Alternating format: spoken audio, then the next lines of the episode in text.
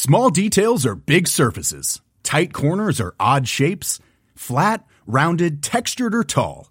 Whatever your next project, there's a spray paint pattern that's just right. Because Rust new Custom Spray 5 in 1 gives you control with five different spray patterns.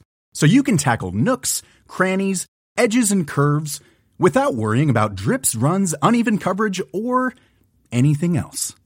Custom Spray 5 in 1. Only from Rust Pépite d'histoire. Chaque mois, découvrez une nouvelle petite histoire de la grande histoire.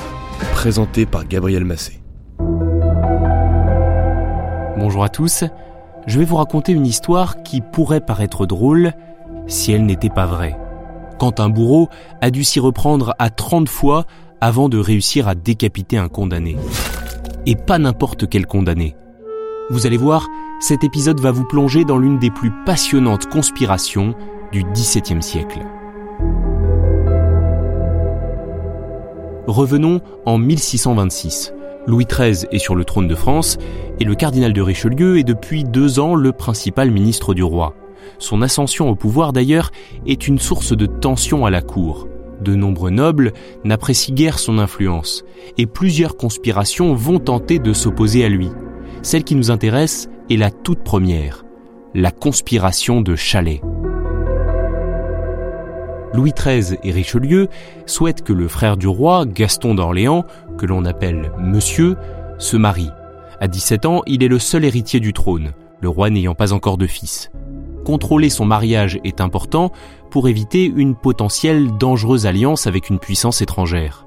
Le choix du cardinal et de Sa Majesté, mûrement réfléchi, se porte sur Marie de Bourbon, duchesse de Montpensier.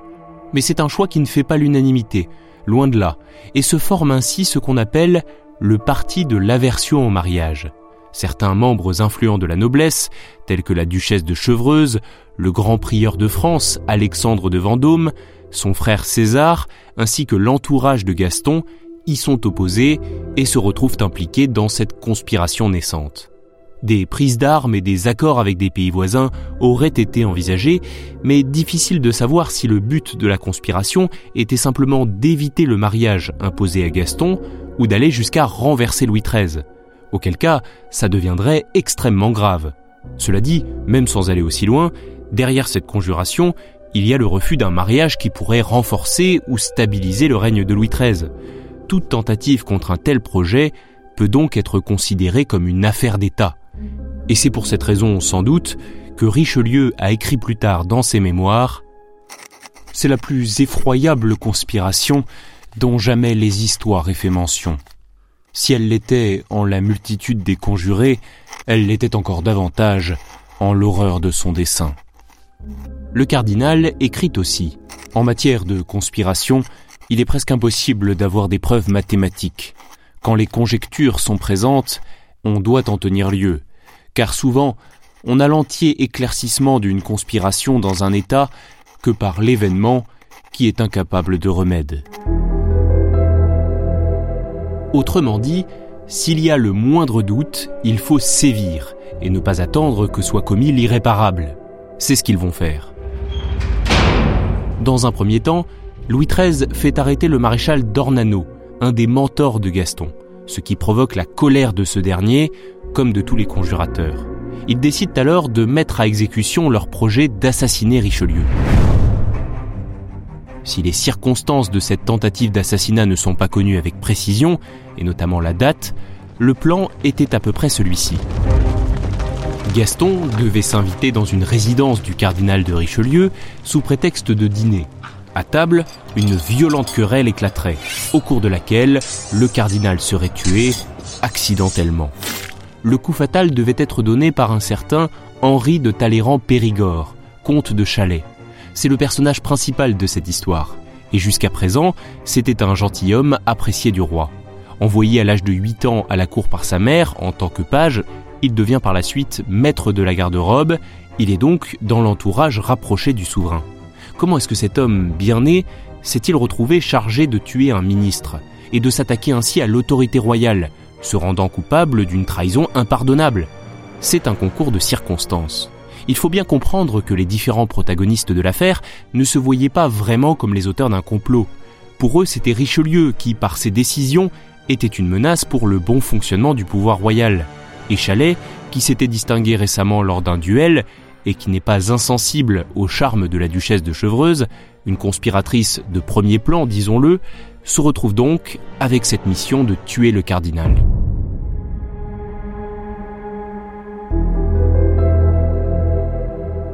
Mais alors, qu'est-ce qui n'a pas marché?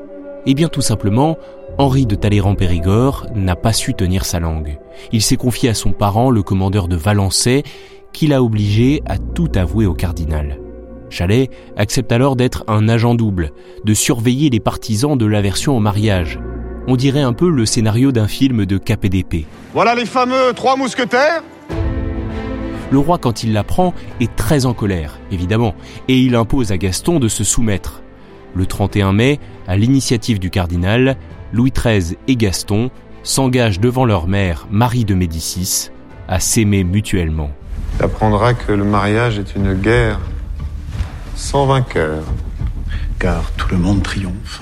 Ici, il est intéressant de noter un détail relevé par l'historien Pierre Chotard, spécialiste du sujet, dans le mémoire qu'il a écrit sur l'affaire Chalet. Je cite. Il faut sans cesse avoir en tête l'âge des protagonistes. Si Madame de Chevreuse et la reine d'Autriche ont 26 ans en 1626, Louis XIII en a 25, son frère Gaston 18, alors que Richelieu jouit d'une expérience de 41 années. Le cardinal n'est pas né de la dernière pluie. Il a des espions, des indicateurs, il ne laisse rien au hasard. Henri de Talleyrand-Périgord ne l'avait pas compris. Lui qui avait déjà retourné sa veste, la retourne une seconde fois. Mais le commandeur de Valençay en informe le cardinal. Il apprend ainsi que Chalet a incité Gaston à quitter la cour. Cela suffit, Richelieu décide d'en faire un exemple. Le comte de Chalet est arrêté à Nantes le 8 juillet au matin par le comte de Trême capitaine des gardes du corps. Henri de Talleyrand-Périgord promet des aveux complets. Pendant son procès, il va tout dire, dénoncer tout le monde dans l'espoir d'être gracié. Mais non seulement il ne sera pas gracié, mais il sera la seule victime de cette affaire.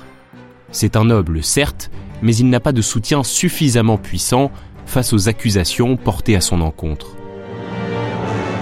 Le 19 août, la sentence tombe, terrible, à la hauteur du crime dont il est reconnu coupable, un crime de lèse-majesté. Il est déchu de tous ses titres de noblesse, ainsi que sa postérité, et il est condamné à la décollation.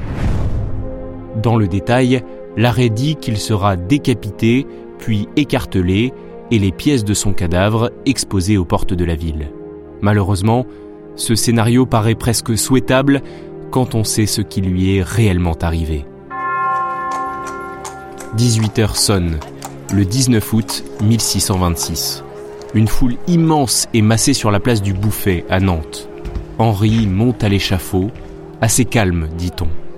Un peu d'émotion tout de même quand on lui coupe sa moustache et ses cheveux. Il se met à genoux, prie un instant, puis dit au bourreau ⁇ Ne me fais point languir !⁇ Et celui-ci abat un premier coup d'épée un cri de souffrance, et la tête de Chalet ne tombe pas au sol. Le bourreau n'a pas réussi du premier coup. Il recommence une deuxième fois, puis une troisième, puis une quatrième. Oh, Marie Jésus s'écrie le pauvre condamné.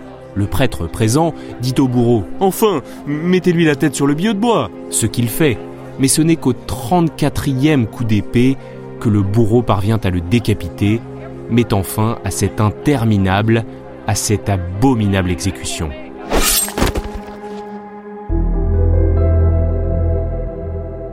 Imaginez-vous, 34 coups d'épée, sous les yeux d'une foule choquée par cette boucherie sanglante. C'est ignoble C'est une Thérèse C'est ignoble Mais qui était ce bourreau? Totalement nul, on peut le dire. Eh bien, ce n'était pas vraiment un bourreau. Pour tenter de le sauver, des alliés de Chalet avaient certainement soudoyé et menacé le bourreau de Nantes et ses assesseurs. Le jour de l'exécution, en tout cas, ils étaient introuvables. Il n'y avait donc personne pour exécuter la sentence. Mais plutôt que de reporter, comme l'espéraient certainement ses alliés, le bourreau a été remplacé par un prisonnier, un cordonnier tourangeau qui devait être pendu trois jours plus tard. Il sauvait sa vie en officiant comme bourreau. Le choix d'une épée, et a priori mal affûtée, plutôt que d'une hache, est expliqué par cette improvisation, un bourreau ayant normalement son propre matériel. Comme on peut le lire dans le Mercure François, une revue de l'époque qui relate cette histoire, le cordonnier n'était pas stylé au métier. En revanche, il n'est nulle part précisé ce qu'il est advenu de lui ensuite. Quant à Gaston, il a finalement accepté, à regret, d'épouser la richissime Marie de Bourbon, duchesse de Montpensier. Elle met au monde une fille l'année suivante, Anne-Marie-Louise, mais meurt des suites de cet accouchement six jours plus tard, à l'âge de 21 ans.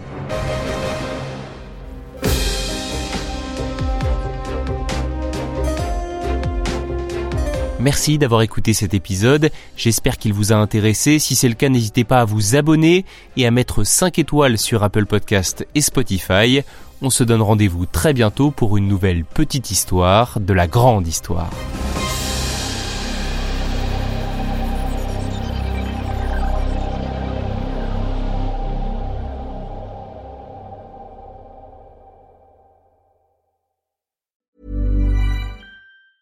Small details are big surfaces. Tight corners are odd shapes. Flat, rounded, textured, or tall. Whatever your next project, there's a spray paint pattern that's just right. Because Rust new Custom Spray 5 and 1 gives you control with five different spray patterns. So you can tackle nooks, crannies, edges, and curves without worrying about drips, runs, uneven coverage, or anything else. Custom Spray 5 and 1. Only from Rust